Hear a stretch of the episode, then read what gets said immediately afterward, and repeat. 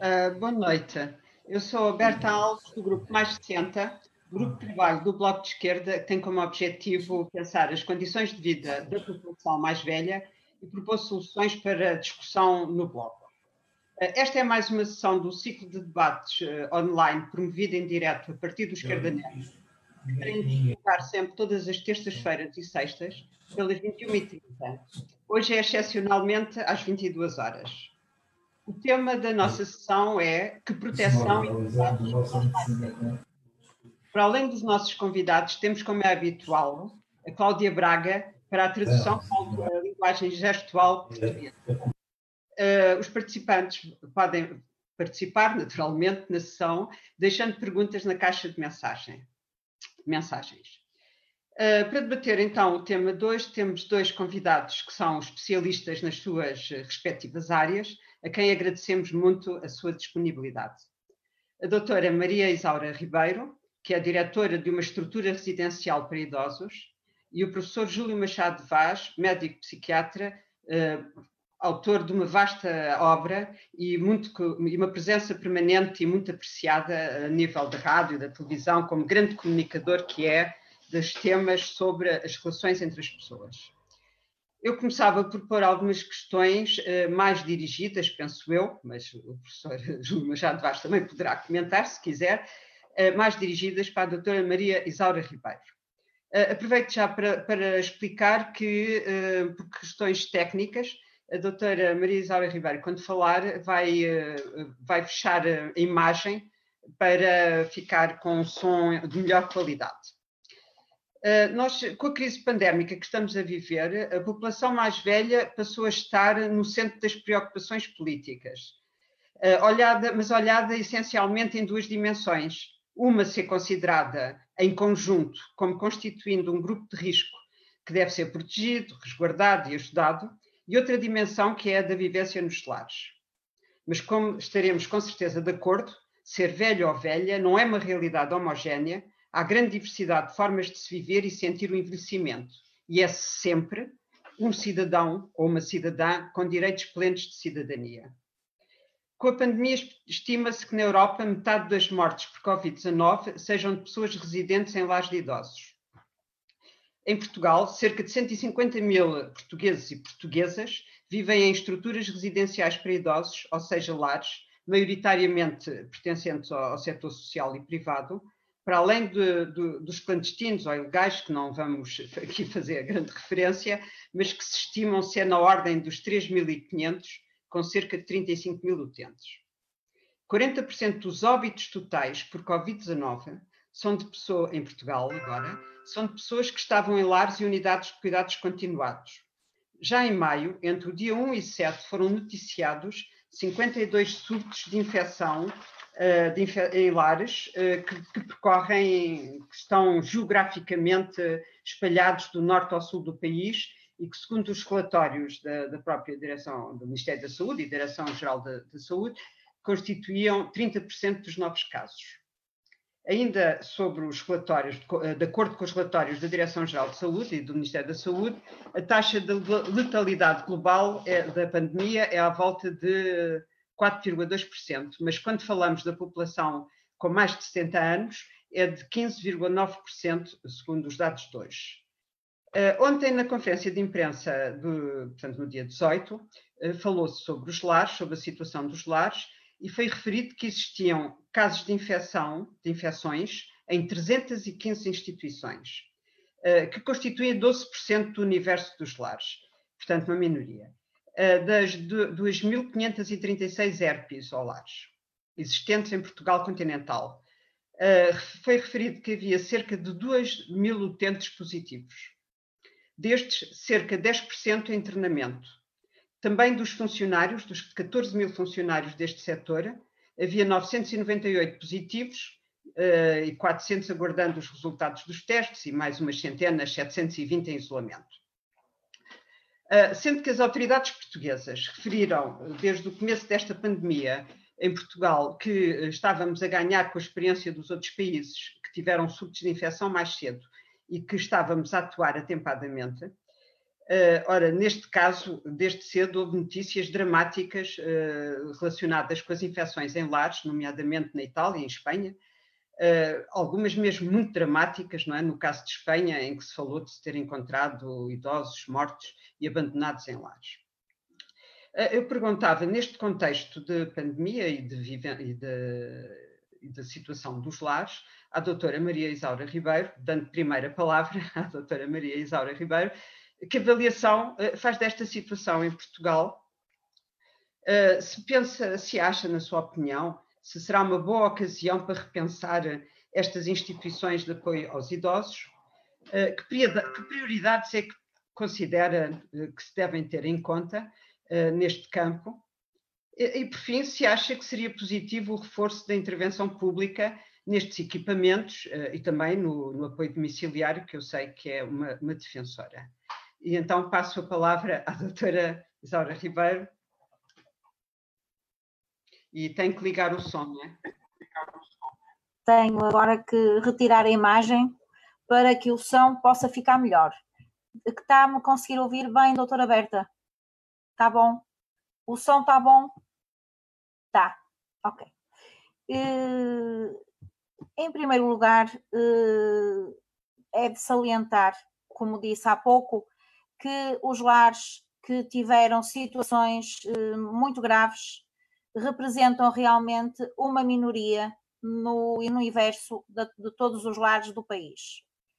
Eh, sabemos que é um vírus com uma transmissão, uma transmissibilidade extremamente fácil e grande. Sabemos que concentração de pessoas em espaços eh, pequenos onde se encontram vários indivíduos eh, favorece e, e, hum, e, provoca realmente um contágio ainda mais facilitado. E, portanto, temos também que pensar que os lares, enquanto residências coletivas, eh, reuniram eh, uma série de fatores que propiciaram e facilitaram a transmissão do contágio dentro de cada da instituição afetada. Eh, podemos pensar que basta uma pessoa infectada dentro de um lar para imediatamente podermos ter uma cadeia de transmissão bastante grande dentro dessa instituição. Talvez isto possa explicar eh, porque é que houve lares que foram fortemente atingidos por um número elevadíssimo de casos e que ainda está a acontecer. No entanto, eh, também não posso deixar de referir que eh, há medidas de contenção, não é? Há medidas que devem ser aplicadas, devem estar, devemos estar atentos enquanto trabalhadores dos lares, devemos estar atentos à aplicação dessas medidas de contenção. O espaço eh, disponível para poder ter as pessoas eh, o mais afastadas possíveis é importante, é muito importante haver esse espaço. Nem todas as instituições, com certeza, dispuseram de um espaço uh, útil para poder fazer essa maior afasta esse maior afastamento dos, das pessoas que vivem dentro do lar. A utilização dos equipamentos de proteção individual são também e por si até um meio extraordinariamente importante para que as infecções possam ser contidas. Eh, o uso devido, o uso correto destes meios é outro fator importantíssimo. E, portanto, eh, nós eh, que trabalhamos em lares, como todo o resto do país, nunca tínhamos sido confrontados com uma situação de uma pandemia ou de uma transmissão tão fácil de um vírus. Eh, criou-nos, portanto, e pôs-nos também a nós todos numa situação de fragilidade. Não, é? Eh, não penso que neste momento todas as instituições aprenderam muito com, com estes dois meses, vai, vai fazer três meses que se passaram já sobre o primeiro caso positivo em Portugal todos aprendemos. Foi um período, um período muito importante para nos preparar para uma eventualidade de, de um aumento novamente ou de uma segunda vaga no inverno o que quer que seja possível ou não possível vir a acontecer, eh, estamos muito mais preparados enquanto instituições do que estávamos no dia 1 de março.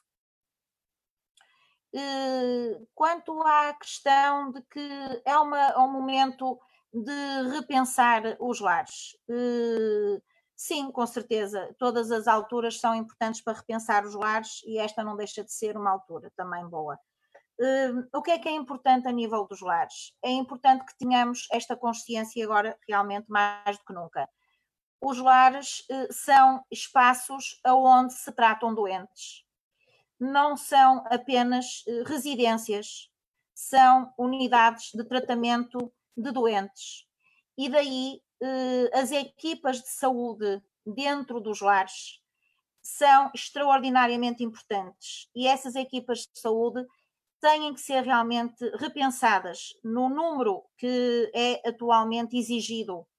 Eh, seria eh, bom para o futuro que essas equipas pudessem ser maiores e serem mais terem não só pessoal de enfermagem, como também pessoal médico, eh, a formação dentro dos lares para todas as equipas, a equipa dos ajudantes da ação direta é importantíssimo. Foram equipas importantíssimas no combate e no sucesso que os lares tiveram no combate a esta, esta, esta, esta doença. Eh, passa isto pela formação dessas equipas, não é? as equipas eh, têm que realmente, e de hoje para, para a frente, têm que ter formação também na área das infectocontagiosas e na contenção das infectocontagiosas. Eh, não tem sido uma área eh, muito presente nas nossas vidas, não é? Temos formação em muitas áreas e não, e não muita nesta, ou quase nenhuma, não é? Portanto, as equipas terem esta formação é fundamental para enfrentarmos também o futuro. Eh, provavelmente houve eh, lares em que tiveram a sorte de estas equipas terem já a formação por contacto com outras infectocontagiosas que obrigam muitas vezes os lares a receber eh, residentes seus que vêm dos hospitais e são portadores de infectocontagiosas. E os lares têm a obrigação de saber lidar também com estes casos. E provavelmente aqueles lares que tiveram a sorte, digo eu hoje, de terem tido contacto com essas doenças no passado, estavam mais preparados para rapidamente poderem atuar e agir e, e implementar medidas de, de contenção da doença. Portanto, a formação, o maior número de pessoal da área da saúde, os rácios ligados à área de, das equipas da ação direta, os lares têm que ser vistos como instituições que estão rapidamente e como ficaram agora na linha da frente do combate a doenças. E temos que ter um, uma ligação maior à, à saúde, portanto, ou através das delegações de saúde. As delegações de saúde, nesta fase, foram importantíssimas como parceiros de apoio, como parceiros de ensino, de transmissão de informação. Essa, essa, essa ligação que se criou muito forte eh, deverá ser mantida. É uma confiança que nos é dada, não é? A nós e com certeza também às próprias delegações de saúde saberem que estão a acompanhar aquilo que está a passar dentro do lar a nível da saúde. Eh, Quanto à questão que colocava também, doutora Berta, a questão do, dos SADs e qual a minha opinião relativamente à questão dos SADs. O, é evidente que quanto melhor for uh, o serviço que os apoios domiciliários conseguem prestar em casa do, da pessoa, do cliente, do, do, do idoso, quanto melhor e mais esse serviço for capaz de dar resposta às necessidades que a idade vai fazendo com que nós tenhamos, eh, mais tarde eh, cresce e surge a necessidade de nós, pessoas, eh, termos que recorrer aos lares o lar realmente eh, deverá cada vez mais, isto é a minha opinião muito pessoal, deverá cada vez mais surgir como a última, o último recurso. É? Sempre que se possa tratar a pessoa devidamente em sua casa, os serviços de apoio domiciliário deveriam atingir esse objetivo, com serviço de apoio domiciliário aos fins de semana, serviços de apoio domiciliário durante a noite, eh, maior número de visitas durante o dia. Por outro lado, apoiar os cuidadores informais para permitir que pessoas da família, ou e não só, mas principalmente pessoas da família relacionados, possam eh, se puderem e quiserem, ser apoiados para ter o seu idoso em casa e tratar do seu idoso em casa. O lar eh, deverá realmente ficar para os casos eh, graves de muitas patologias, grandes dependências, demências, por exemplo. Hoje em dia, os lares são extraordinariamente procurados para o acolhimento de pessoas idosas com demência. A demência é uma doença que altamente cansativa do cuidador e, portanto, acaba por, hum, por levar a um esgotamento e levar muitas vezes os cuidadores a não conseguirem, durante mais tempo, dar este apoio à pessoa idosa com demência. O lar é uma resposta boa para, para esta pessoa. A grande doença, a grande dependência também. Uh, tirando isso, o lar deveria uh, ser uh, protelado, protelado na nossa vida, com apoios domiciliários que realmente nos conseguissem em casa dar a assistência que precisamos quando chegamos a essa fase da vida. Não sei se consegui responder a todas as suas questões. Se ficou alguma coisa por abordar, Uh, não, muito obrigada. E com as perguntas que vão de vir, também poderá acrescentar outras coisas que, que pretenda. Uh, professor Júlio Machado Paz, naturalmente que vamos uh, perguntar-lhe ou pedir alguma reflexão de quais são os efeitos psicológicos e nos comportamentos para a população mais velha desta pandemia e tudo o que teve, está associado, o confinamento, as limitações à mobilidade e à socialização, eh, que no caso dos lares é, é efetiva, mais efetiva, mas que tem sido aconselhada, digamos assim, a, a, a toda a, a população, fala-se mais de 70 anos, ou portanto com mais, uh, mais velhos. Uh, vi que tinha comentado, e portanto sei que, que viu aqueles comentários sobre o, do, saídos do Observatório, as conclusões do Observatório da Solidão, uh, em que, portanto, ligado ao Instituto, do Instituto Superior de Ciências Empresariais e do Turismo, em que em abril, em meados de abril, saíram algumas conclusões de um inquérito que fizeram online uh, e que, como eu estava a dizer, vi que o professor já, já comentou em artigos e em programas, em que uma das um, duas ou três conclusões muito rápidas dizia que 75% das pessoas entre 70 e 75 anos sentiam estar a perder anos de vida, uh, que não tinham esperança que a vida uh, fosse melhorar e que nenhuma destas pessoas no inquérito dizia sentir alegria com muita frequência nestes dias de pandemia. Uh, o responsável pelo observatório também, noutra reportagem, chamava a atenção precisamente para o facto de dizer que esta pandemia estava a dizimar física e emocionalmente os idosos, uh, e que poderiam aumentar os fenómenos ligados à depressão, ao consumo de ansiolíticos, e, ele falava que no extremo uh, poderia haver casos de suicídio. Pronto, então, uh, nós perguntamos precisamente isto, ou pedimos um pouco uma reflexão sobre estes efeitos psicológicos dos mais velhos, Uh, sobre esta situação da pandemia uh, e também uma questão que é uh, o ser uma pandemia sem fim à vista, não é? Ser hum. uma Uh, também esta questão, uh, isto é quase uma questão minha também, pessoal, que às vezes penso nisto, que é assim, mas isto vai ter fim? Quanto tempo é que uma pessoa vai aguentar ou vai estar, não é? Nesta suspense de, de um perigo iminente. Pronto, mas voltando então à questão mais séria, quais são estes efeitos, uh, segundo o seu ponto de vista, que consequências é que tem não é, na, na, vida das pessoas mais velhas esta ideia de uma pandemia não resolvida e a longo prazo, Uh, e também, por fim, gostaríamos de perguntar-lhe, segundo o seu ponto de vista, se a saúde mental da população mais velha está a ser tida em conta nos lares, mas nestes serviços de apoio aos idosos, se há de facto um plano de saúde mental uh, que esteja a funcionar, se isto é tido em conta e que medidas públicas não é, nos faltam nesta área. Dou a palavra professor. Estão-me a ouvir bem? Estão? Roberta, boa noite. Antes de mais nada, eh, não há gato escondido com o rabo de fora. A Berta começou por falar do grupo de mais 60, eu já pertenço ao grupo de mais 70. É? Portanto, há aquele grupo que todos os dias recebe, e isto não é despiciando, um boletim em que as percentagens são completamente diversas.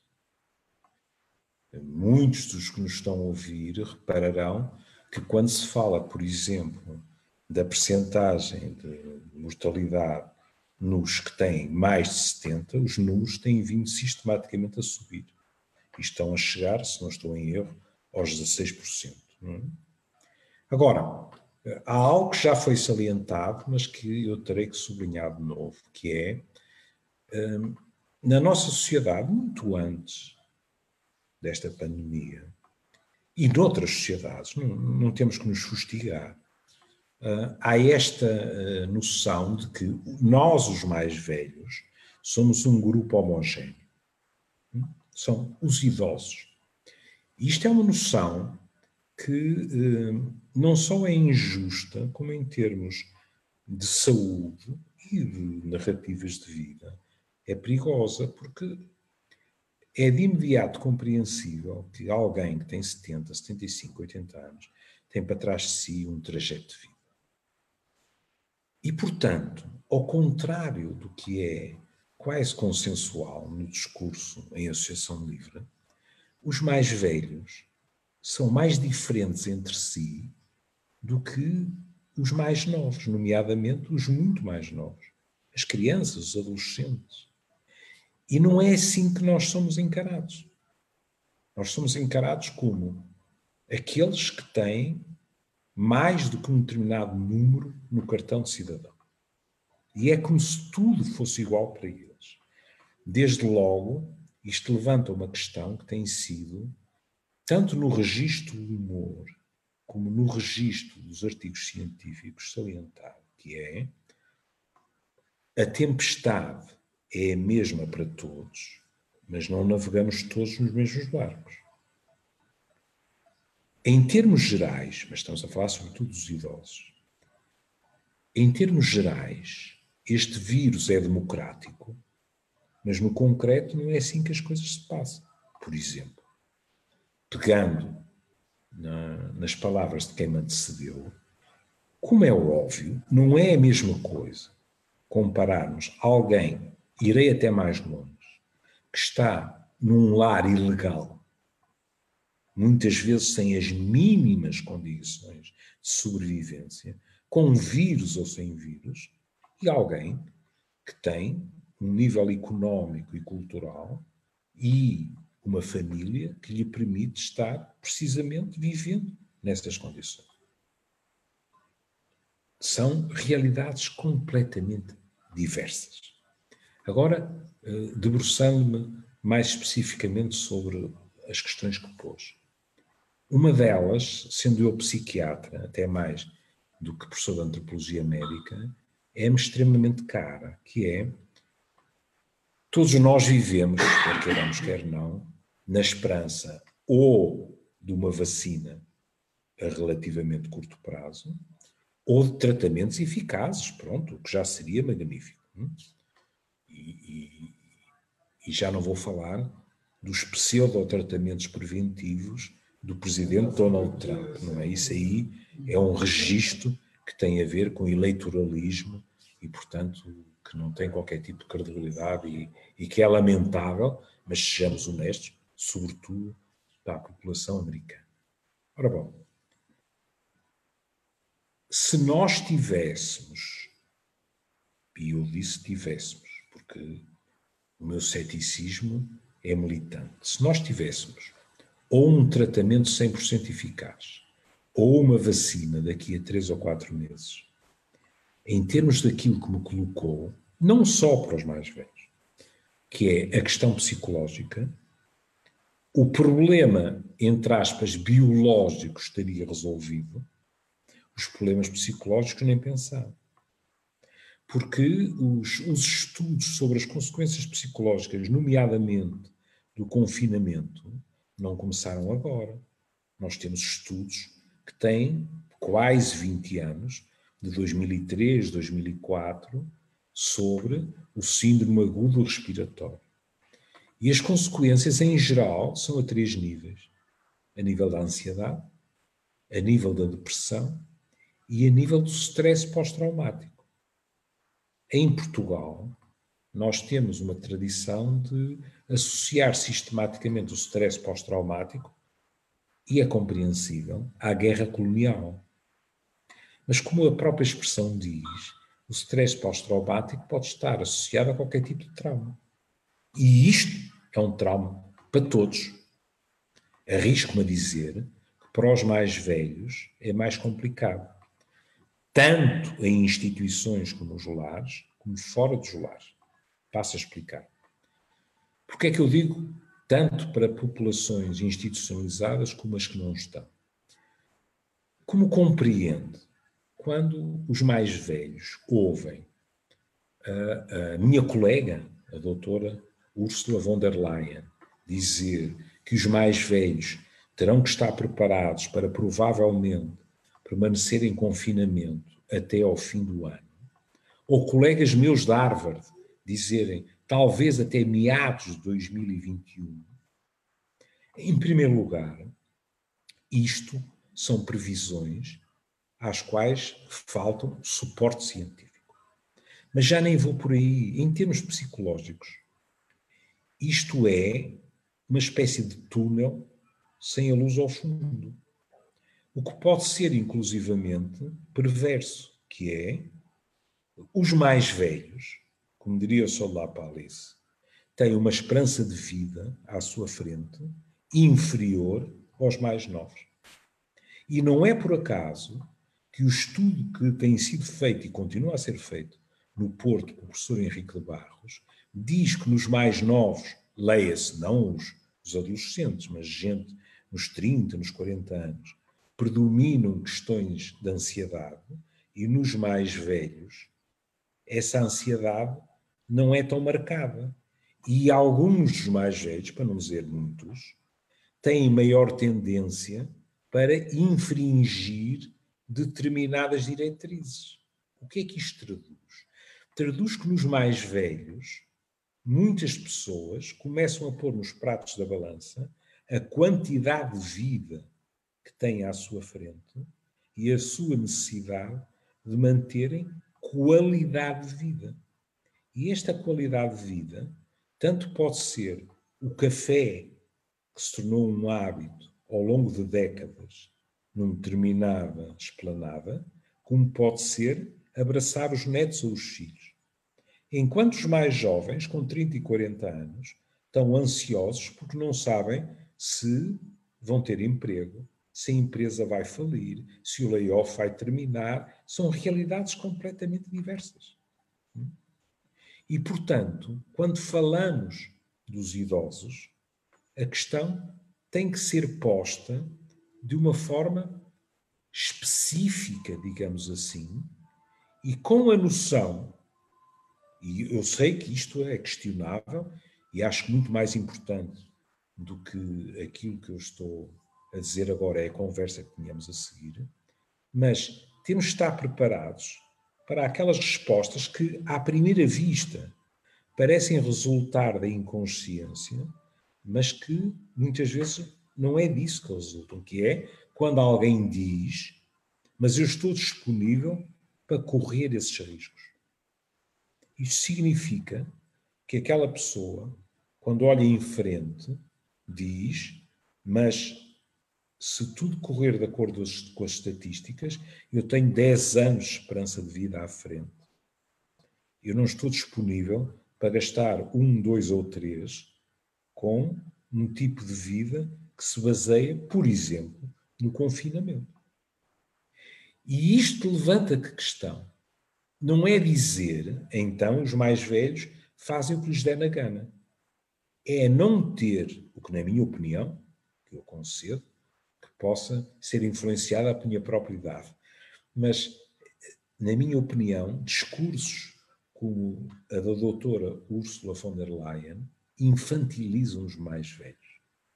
Os mais velhos têm que ser ouvidos e têm que ter o direito de tomar determinadas decisões.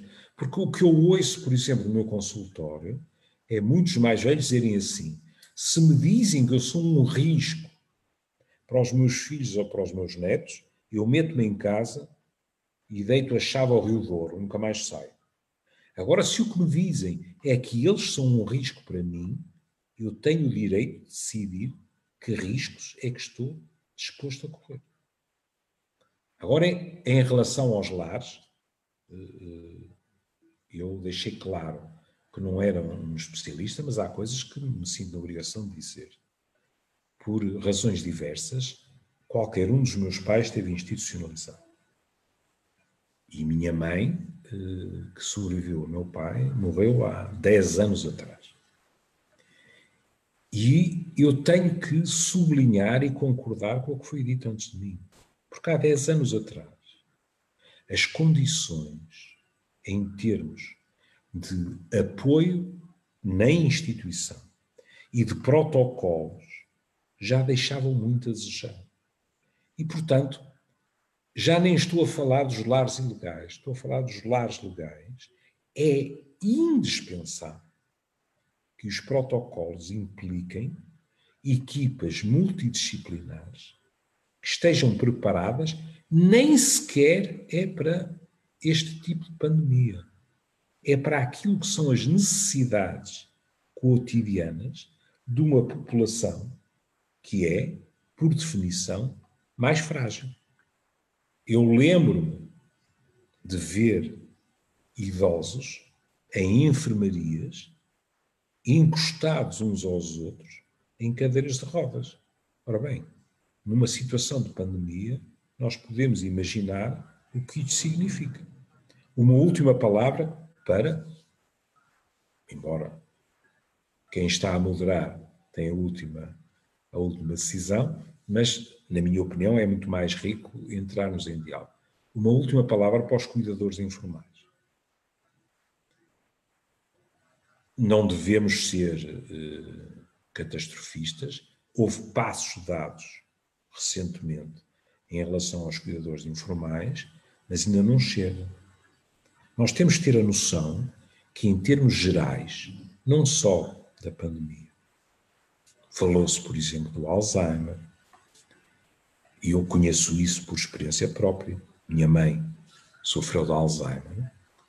Os cuidadores informais, ou se quiserem a sociedade em geral, são responsáveis por 80 a 90% dos cuidados que são prestados a estas populações. E, portanto, ou o sistema de saúde em geral se adapta a este tipo de novas patologias, ou seja, doenças crónicas, em pessoas com esperança de vida maior, mas em que a quantidade de vida não é sinónimo de qualidade de vida. Ou o sistema de saúde se adapta de maneira a que os apoios domiciliários, a formação dos cuidadores informais, a, o apoio da comunidade esteja muito mais potenciado, ou então, em princípio, só há duas hipóteses, que é ou estas pessoas são pura e simplesmente desleixadas, ou o sistema de saúde rebenta porque nem os, os cuidados domiciliários, nem os cuidados de saúde primários são capazes de descomprimir de uma forma adequada aquilo que são, se quiser, numa metáfora religiosa, as catedrais do Serviço Nacional de Saúde, que são os hospitais centrais.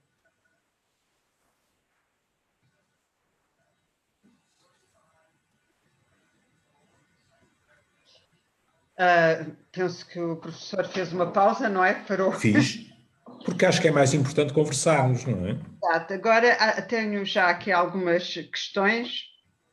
Uh, que um pouco, pronto, a preocupação parece ser maior nas questões virado para a questão dos lares e dos apoios uhum. domiciliários. Do Nuno Veludo faz o seguinte comentário, é para a doutora Isaura, fundamentalmente, devemos apostar no, no naquilo que ele chama o triângulo de, o triângulo de esquerda para o envelhecimento. Melhoria estrutural das condições de vida durante o percurso de vida. Melhor trabalho, melhor habitação, trabalhos estáveis, mais acesso à saúde. Desinstitucionalização com mais oferta pública de serviços de apoio social e de saúde no domicílio. Uh, criação de rede pública de lares para que sempre que não haja condições sociais de saúde ou habitacionais, haja uma resposta de apoio institucional. Pronto, isto é mais do que, de facto, uma pergunta do Nuno, é um comentário. O Nuno é, trabalha na Câmara de Lisboa, não é da equipa, uh, de, está ligado muito a estas questões e daí se ver esta sua preocupação. Do Baião, eu, eu acho que digo já o, o, a seguir, o Baião, António Baião Costa, pergunta à doutora Isaura. Uh, sabemos que nos hospitais existem pessoas idosas com alta médica mas por não terem resposta familiar, por ausência ou falta de recursos uh, destas, esperam cerca de três meses por uma resposta da Rede Nacional de Cuidados Continuados Integrados, para irem 30 dias para uma unidade de cuidados continuados ou 90 dias para unidades de média duração e reabilitação, quais sempre distantes da sua residência. Se houvesse mais investimento no serviço público, esta questão conseguiria ser resolvida ou atenuada pelos lares? Há da parte, pergunta o Baião Costa, há da parte da Ministra do Trabalho, Solidariedade e Segurança Social algum sinal para a resolução deste problema? Maria Anjos Catapirra comenta, para os lares serem o último recurso, os cuidadores informais, que aliás já foi que os nossos convidados já falaram também sobre isto, os cuidadores informais deverão ter todo o apoio possível e não apenas promessas. Uh, ainda mais um comentário agora nesta primeira leva, o comentário de Paula Teixeira, o envelhecimento uh, no seu lar, no seu lar aqui no caso é na sua casa, é? na casa própria da pessoa. Melhorar as respostas nesse sentido, claro que sabemos que mais cedo ou mais tarde essa poderá ser uma das soluções, principalmente com situações de demência e de saúde que os familiares não conseguem dar resposta, não é? Uh, mas temos de mudar o paradigma cuidados em casa e só depois lares públicos e só depois lares, lares públicos de qualidade. Pronto, estes são os uh, primeiros comentários. Uh, doutora Isaura, quer, por favor, um comentário? E o? Sim, doutora Berta. Uh, portanto, já retirei a minha imagem para poder uh, ter o um melhor som. Agradeço as questões colocadas, uh, de qualquer das formas eu tenho que dizer aos nossos ouvintes que eh, eu não sou uma especialista em segurança social, não é? Portanto, eu trabalho no MERPI e, e portanto, em termos de, de, do que se passa a nível das políticas da segurança social, não posso realmente pronunciar-me porque não, não desconheço também. No entanto, e isto na continuação daquilo que, que eu dizia há pouco, que é a minha opinião pessoal e construída realmente ao longo dos anos em que já trabalho nesta área do apoio aos idosos, hum, é claro que uma vida saudável e uma vida com plena de satisfação a nível pessoal e de emprego eh, tem com certeza efeitos na vida que nós vamos ter quando formos mais idosos, não é? Uma vida com cuidados de saúde de qualidade permitirão à pessoa envelhecer com certeza com mais saúde e ter uma vida eh, idosa eh, com mais qualidade. Eh, isso é inegável. Eh, com certeza que também, por outro lado, eh, e aí eu acabo por estar eh, em desacordo porque não, nunca, nunca percepcionei que uh, os cuidados públicos à, à, população através de lares públicos fosse realmente melhor do que aquilo que têm sido os cuidados prestados à população através das IPSS. Uh, portanto, as IPSS têm estado realmente no terreno de uma forma responsável e têm prestado um bom trabalho. É evidente é que da parte pública tem que haver controle, fiscalização, apoio e, e, está, e atenção, portanto, porque essas instituições, umas serão maiores, têm com certeza recursos para poderem, de uma forma um pouco mais autónoma, conseguirem melhores resultados, outras são mais pequenas, melhores, pequenas dimensões, precisam realmente de mais apoio para que eh, a informação e a tal formação e a capacitação para prestar um bom trabalho lhes seja também trazida pelos meios públicos que podem realmente apoiar e fazer aqui um, um, trabalho muito importante junto destas instituições de ação social e de apoio à pessoa idosa. Portanto, eh, envelhecer eh, com saúde é aquilo que todos nós eh, pretendemos e sonhamos. Nem sempre é claro que isso é, é, é, se torna uma realidade. Acabamos mais tarde ou mais cedo por nos tornarmos pesados para os nossos familiares temos que compreender que os nossos familiares cada vez mais têm uma vida e uma sociedade que não facilita que o familiar tome conta do seu idoso, portanto, cada vez isto está mais difícil de se conseguir. Daí ser importante apoiar, publicamente, realmente apoiar o cuidador uhum. informal. Ah. Está a haver alguma dificuldade na, na audição? Está a haver alguma dificuldade na audição, doutora Berta? Não, não, não, está tudo bem. Não, não está bem, ok. Uh, portanto, não é esta, esta, esta rede nacional de, de cuidados através das IPSS, eu penso que não podem ser desvalorizadas, não é? Uh, o serviço prestado tem sido um serviço muito útil. Não vejo porque os uh, estabelecimentos públicos pudessem prestar um serviço melhor. Eh, quanto à questão da, da, da, daquela, daquele problema que colocava, eh, que as pessoas encontram-se em hospitais a aguardar uma, vagas em lar ou em cuidados continuados até, não é? Para poderem sair do hospital, eh, é uma realidade, é uma realidade com que nós nos defrontamos no dia a dia não há realmente respostas suficientes para a procura. Os lares eh, têm listas de espera, os lares estão permanentemente cheios, não há vagas. Não é? e, hum, e, portanto, só com o alargamento desta rede de IPSS e da rede de cuidados continuados é que se poderá dar resposta a esses casos, porque isso é uma realidade, não é? Debatemos com isso no nosso dia a dia. Eh, quanto à questão da. Hum, já não, não me recordo qual era a última questão que colocou. Ah, que os lares seriam realmente um último recurso, não é? Sim, com certeza. Eh, na minha perspectiva, o apoio domiciliário deveria ser um serviço muito mais presente na casa do, do, do idoso, na casa da família, eh, dar uma assistência que uh, fosse, um, fosse capaz de cobrir as necessidades, não é? Nós sabemos que os nossos apoios domiciliários uh, têm uma cobertura muito pequenina, uh, normalmente estão limitados a três visitas por dia, no máximo, não é? fica à noite, fica à noite por, por cobrir. A maior parte deles não têm os fins de semana, ficam os fins de semana também sem cobertura. E é claro que isto são fatores que levam muitas vezes as famílias e o próprio idoso, não é só a família, a própria pessoa, sente-se desprotegida, sente-se sozinha, sente que pode durante a noite precisar de alguma coisa. E isto é muitas vezes o motivo que leva a pessoa a decidir: eh, vou para um lar, não é? Vou para um lar porque isto já não me chega. Portanto, se estes apoios domiciliares pudessem estar mais próximos das necessidades, eh, provavelmente não teríamos os lares a ser tão procurados, não é? Uh, ok. Não. Doutora Berta, não sei se, se respondi.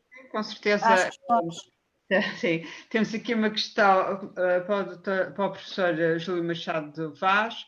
Maria Manuel diz que a maior preocupação é em relação ao apoio psicológico, que tem sido nulo. Uh, só o medo tem sido cultivado em pessoas debilitadas. Será, em mais debilitadas, será urgente agir, portanto, no sentido desse apoio psicológico. Para ambos, eu vou referir mais duas. Ana Cristina Santos uh, diz boa noite, parabéns pelo tema e o painel. Uh, importa lembrar a situação das pessoas LGBTQI com mais de 60 anos e que, por motivos de homofobia uh, e transfobia estrutural, não dispõem frequentemente de redes de apoio informal e familiar, estando nesta fase mais isoladas, invisíveis e logo vulneráveis. Uh, o Parreira diz olá a todos e parabéns pelo debate. Uh, eu sou fã da intérprete da Cláudia, da Cláudia Braga. Eu gostaria de comentar que, em relação à inclusão social dos mais de 60, existem muitas vezes barreiras, como a falta de comunicação em língua gestual portuguesa. Marina Romana, é necessário reverter as políticas nacionais relativamente à institucionalização, de forma a que existam respostas verdadeiramente públicas uh, e não, como tem sido tradição, só acordos de cooperação entre Estado e as IPSS. Se essas políticas já existissem, teria sido possível uma maior articulação e respectiva prevenção da transmissibilidade com o Ministério da Saúde. Miguel Martins, é preciso um enorme sentido de comunidade para enfrentar a crise que aí vem. Pronto, então, uh, pedi ao professor Júlio Machado Vaz, há aqui alguma são diretamente. Uhum. Obrigado. Primeiro, a questão da saúde mental. Perdoarão a deformação profissional, mas é assim. A questão das insuficiências a nível de apoio em saúde mental, infelizmente, não se limitam a nenhum escalão etário. Na realidade, o que nós sistematicamente observamos é que, dentro da organização da saúde, a saúde mental foi sistematicamente uma parente pobre.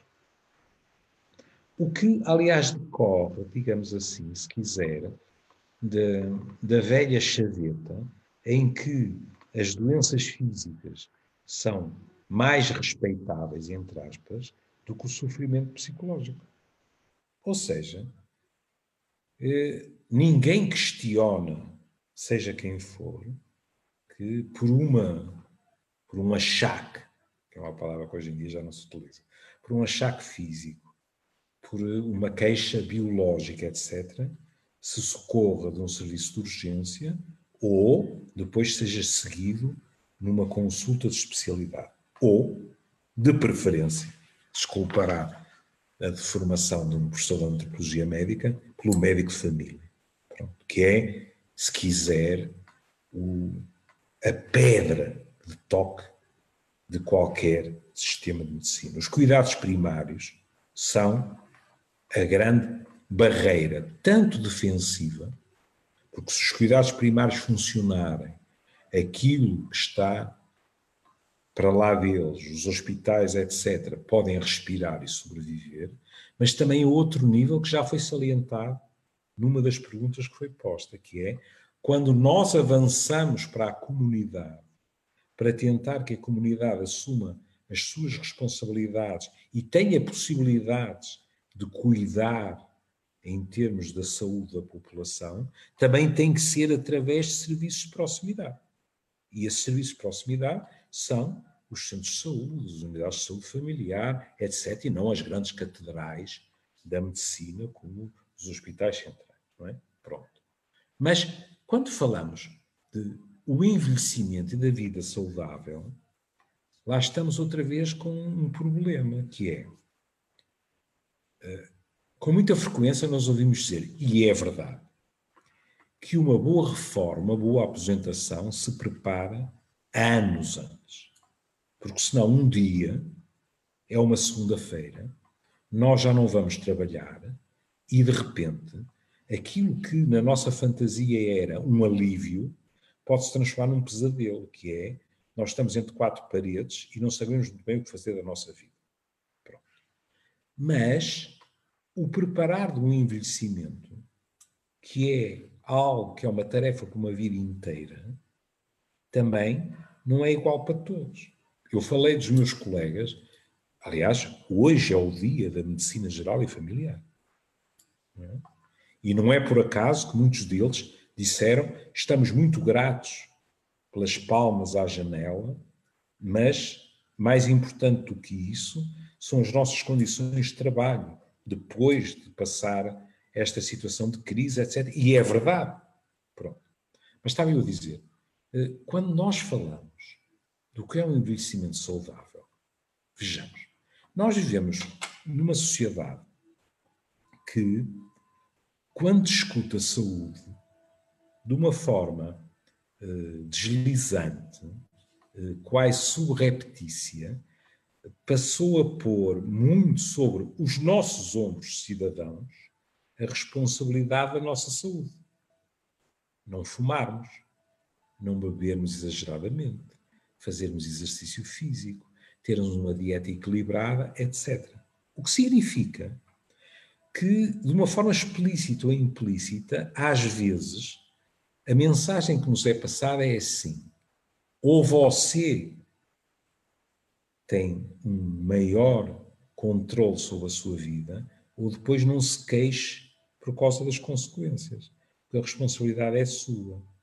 Isto é uma chaveta simplista, porque uh, nenhum dos meus colegas de medicina geral e familiar, perante pessoas de determinados escalões socioeconómicos, tem a desfaçatez de lhes dizer tem que comer peixe X vezes por semana, muitos legumes, muita fruta, etc., porque a pessoa não tem condições para fazer esse tipo de uh, alimentação. E, portanto, mais uma vez, estamos com uma mensagem que, em teoria, é para todos, mas que aqueles que são mais desfavorecidos têm muito mais dificuldade em seguir mesmo que estejam sensibilizados para isso, do que outros.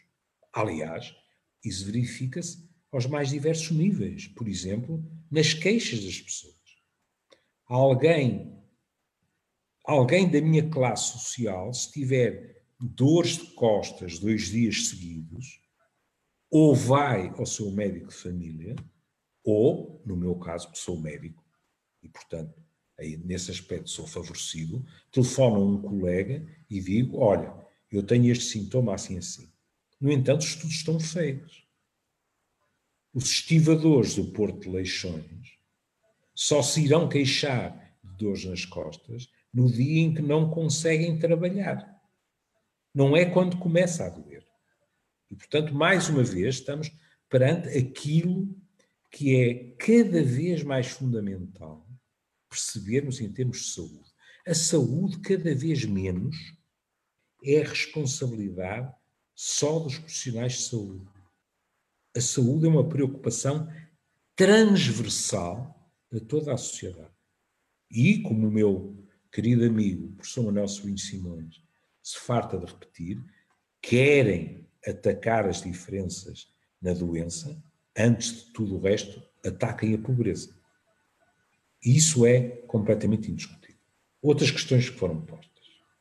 Nunca me passaria pela cabeça dizer que aquilo que é preciso fazer é termos apenas instituições públicas e mandar, já que falámos disso, para a reforma todas as IPSS. Nem pensar. Eu esfiei uma IPSS que acabou não por minha vontade e sou hoje diretor clínico de uma IPSS noutra área, a toxicodependência, que fazem, dentro das suas possibilidades, ótimo trabalho. Uma coisa é a responsabilidade pública, que é o apoio em termos de protocolos e a fiscalização. Quem não cumpre não pode estar a funcionar. Pronto. Depois falou-se da questão de atitude para com os mais velhos. Mas não pode ser um milagre que, numa determinada altura, tenha aparecido uma palavra como idadismo. A verdade no e crua é que nós vivemos numa sociedade em que, com muita frequência, nós verificamos discriminação dos mais velhos. Com a minha idade, por exemplo, eu lembro muito bem de quando os analfabetos eram aqueles que não sabiam ler nem escrever. Punham um dedo ou, ou faziam uma cruz.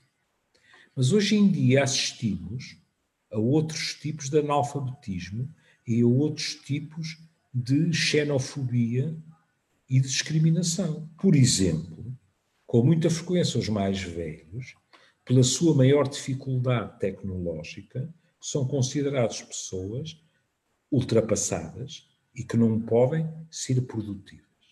Com muita frequência hoje, aquilo que é uma das riquezas dos mais velhos, que é a sua experiência de vida, é considerada dispensável, porque palavras como sageza, para alguns, já nem verdadeiramente são conhecidas, digamos assim.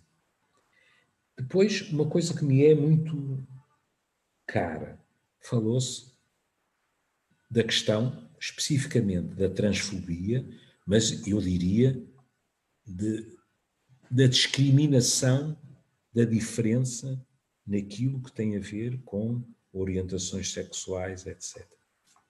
Isso é uma realidade. Eu, eu amanhã vou gravar um programa do Amoré com relatos de um transexual e da maneira como foi tratado em meio laboral, de uma forma que provocou que ele fosse obrigado não só a ter apoio psicológico, como no limite a abandonar empregos. Ora bom, uma das coisas em relação aos idosos ou àqueles que para lá caminham, porque é assim, nós continuamos a ter uma definição de velhice que é uma definição completamente burocrática, não é?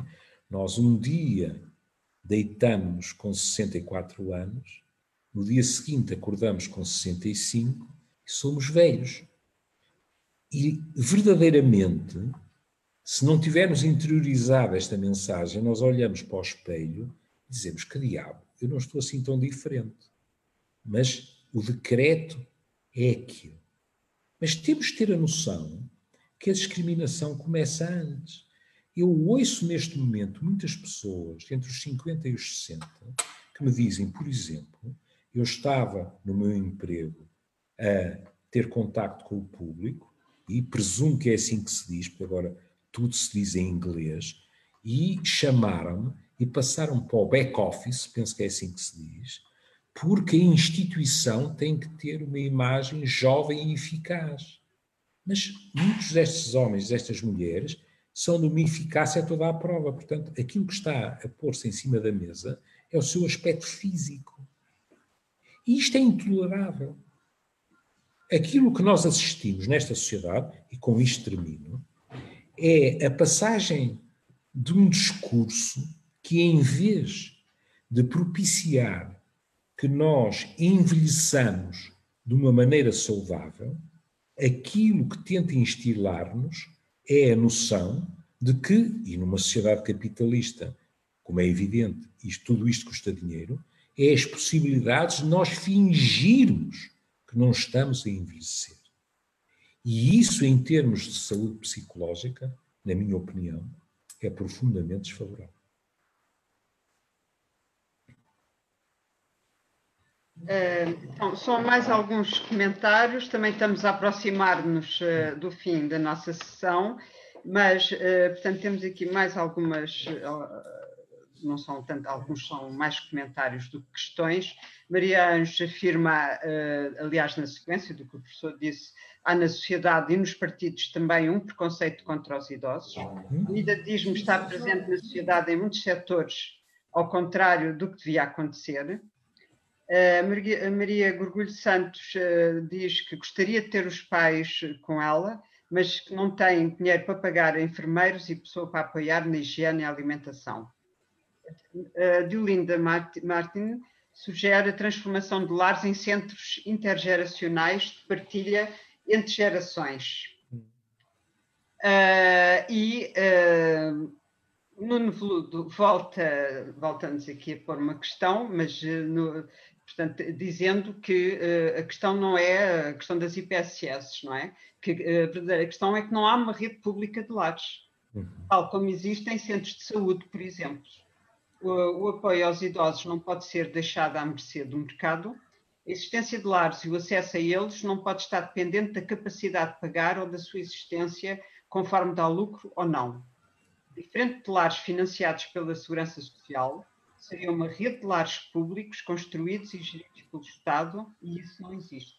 Portanto, não, pelo que eu percebo, a questão do Nuno não é acabar, eh, não é dizer que só pode haver público, mas é dizer uhum. também haver público. Uh, eu daria, então, um, a palavra à, doutora Isaura e ao professor se quiserem acrescentar mais alguma coisa. Uh, portanto, o nosso horizonte temporal uh, temos, é às 11 h 15 para terminarmos. Eh, mas podem fazer, se assim o desejarem, mais algum comentário final. E então passo a palavra à doutora Isaura.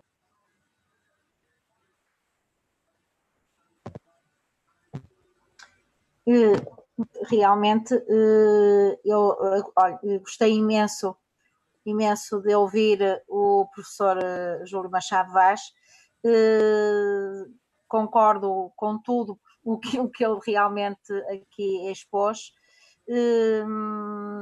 Gostaria só de acrescentar uma coisa que, que realmente nos preocupa muito na questão da saúde mental e das faltas de resposta que existem do, de parte do setor público e do setor da saúde, eh, cada vez mais, eh, para acompanhamento dos casos das pessoas que padecem de, de demências, principalmente demências que surgem eh, por força das idades avançadas e, e, não só, outras patologias que também levam ao aparecimento da demência. Hum, é uma questão que deveria ser realmente olhada com, com cuidado por parte das nossas políticas públicas, eh, porque acabam por ser eh, pessoas, muitas vezes até ainda com pouca idade, não são sequer velhos, que eh, junto das suas famílias não, não, é, não cria, não há possibilidades de permanecerem e ficarem a cargo dos seus cuidadores, não é? Como já tinha dito há pouco, são situações extremamente desgastantes. Os próprios cuidadores que ficam e há pessoas que realmente tentam por todos os meios eh, ficar com os seus familiares em casa e ao seu cuidado, acabam por ficar esgotados. Eh, depois precisam de apoios e esses apoios também deveriam ser pensados eh, para permitir ao cuidador algum tempo, alguns períodos de descanso, saber que o seu familiar está bem entregue, está bem cuidado e, portanto, poderem descansar durante algum tempo para depois, se quisessem, retomarem os cuidados a esse doente. Um, os lares uh, têm vindo a ser, nos últimos anos, uh, realmente as instituições que estão a dar cobertura ao atendimento e ao cuidado das pessoas que padecem deste tipo de patologias. São também dentro dos lares uh, casos difíceis de cuidar, não é? acabam por eh, partilhar o espaço, acabam por eh, conviver no dia a dia com outras pessoas que estão dentro do lar, que não padecem desse tipo de patologia e que também muitas vezes não compreendem eh, porque é que há essa proximidade, não é, entre pessoa sem problema mental e pessoas com problemas eh, de demências graves, muito graves e difíceis de, de convívio, de se estabelecer depois um convívio, não é? Hum, mas é uma situação muito delicada, muito delicada e que convinha ser eh, alvo de um grande debate eh, sério e que se tomassem realmente medidas para atender a todos. Como dizia o professor Machado Vaz, uh, as diferenças são enormes. Os idosos não são homogéneos, não é? Nem no caráter, nem nas doenças, nem nas necessidades que apresentam. Que são até muito, muito diversos realmente e precisam de cuidados muito particulares. Essa, essa é um dos problemas que realmente se conversa muitas vezes com que nos debatemos também no dia a dia.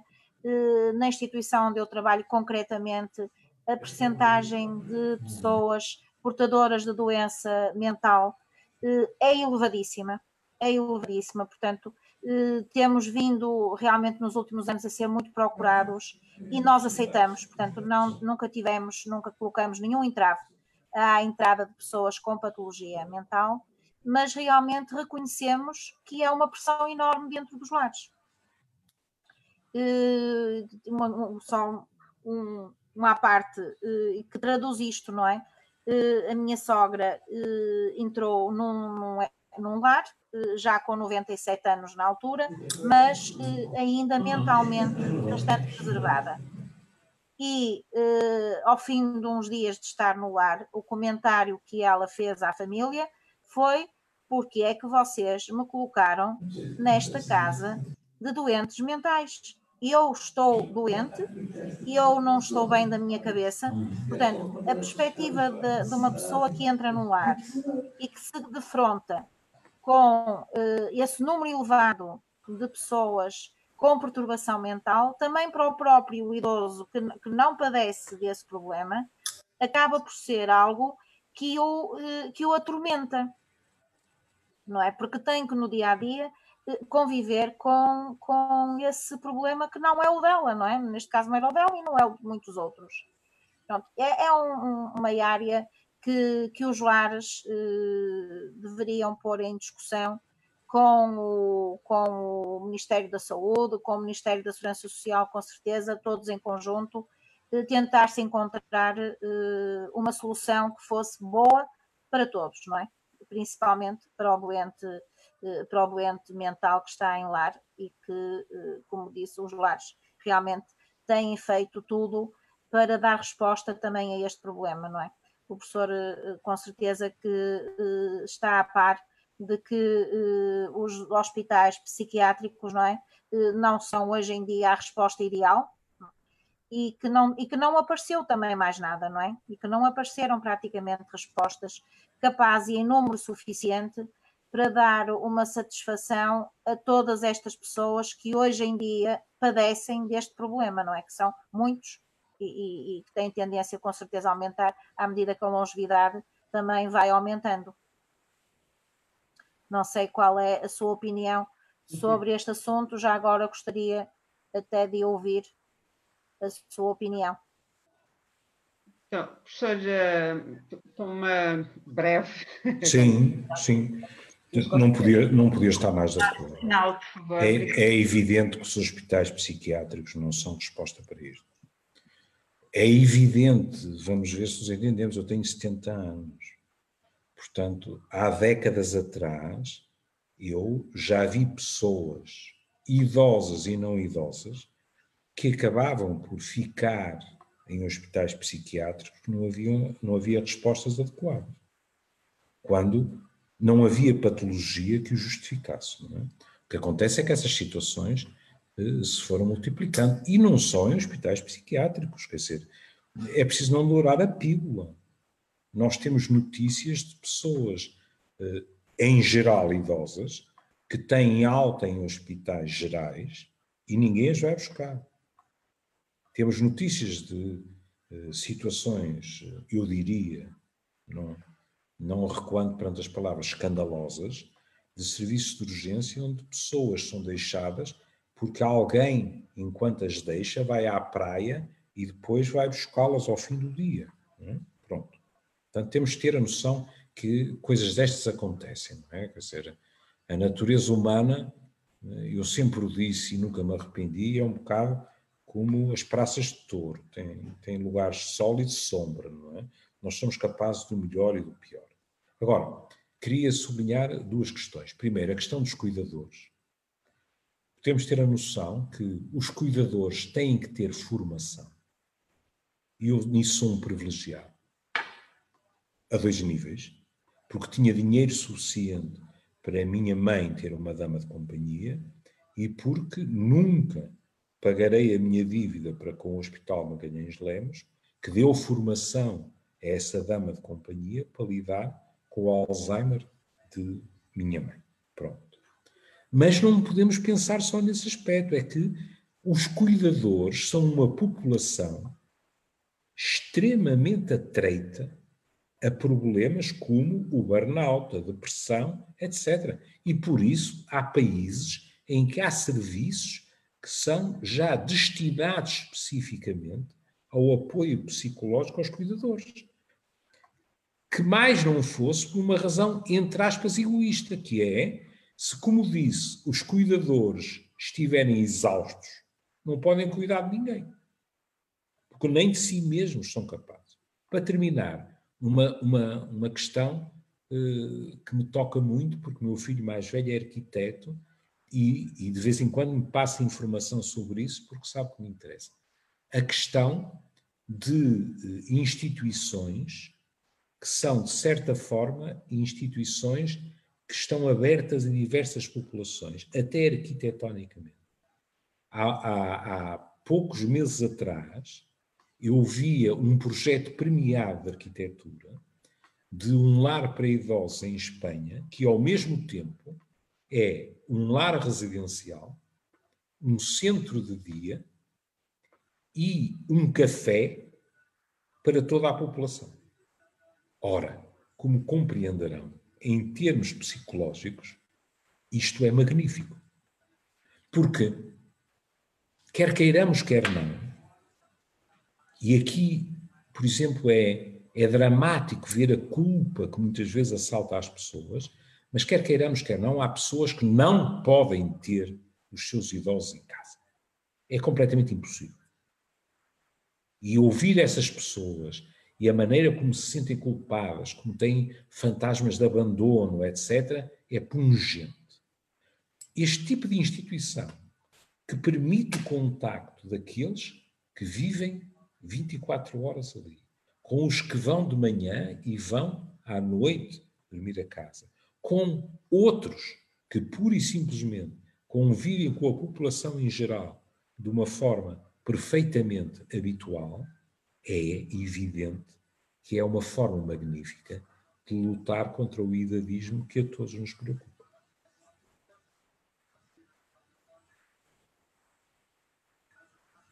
Sim, estou completamente de acordo também. Agradecemos muito a vossa presença e a vossa disponibilidade para ter estado connosco uh, esta noite. Muitas destas questões que foram levantadas vão ser, são muito úteis, muito boas para o debate público que o Bloco de Esquerda pretende fazer sobre os lares e sobre os modelos alternativos também. Portanto, ganhamos muito com, com toda esta conversa. E, por fim, há uma pergunta que era para mim, que eu deixei para o fim, da, da Ana Feijão, que perguntava uh, o que se deve fazer, uh, o que deve fazer quem quiser juntar-se uh, ao grupo mais 60 do Bloco. Não tem que fazer nada de especial, a não ser, portanto, mostrar esse desejo. Pode mandar um, um, mail, que é o mais fácil, ou telefonar para, para, para a sede do Bloco de Esquerda, uh, que é o mais fácil, uh, será isso, mas também lembro que nós temos um boletim que mandamos uh, a seguir às reuniões mensais, fazemos um boletim que enviamos para, que são enviados para todos os bloquistas mais de 60. pronto, é evidente, isto é um grupo de trabalho do bloco. Um, e, portanto, é, é, e aí temos o nosso mail e temos os nossos contactos. Basta dizer que querem. E remato dizendo que nesta fase de reuniões online, uh, que ainda vão durar pelo menos mais até ao verão, uh, será fácil em qualquer parte do país poderem participar na nossa próxima reunião mensal, que será agora em 12 de junho, e portanto, através precisamente do link que, pronto, que eu irei providenciar, que de facto as pessoas sejam, recebam, todos recebam, quem tem mais de 60, receba essa convocatória. Então, agradecemos então a presença de novo e, e portanto, damos as boas noites e até uma Boa noite para todos. Muito boa noite também para todos. Boa noite. Um bom dia amanhã. Ah, igualmente. Um bom dia para amanhã. O portal esquerda.net aloja outros podcasts que te podem interessar. Leituras longas no podcast Alta Voz notícias canábicas no podcast 4 e 20 e música portuguesa no podcast Os Cantos da Casa. Encontra todo este som em esquerda.net barra rádio e subscreve os nossos podcasts na tua aplicação favorita.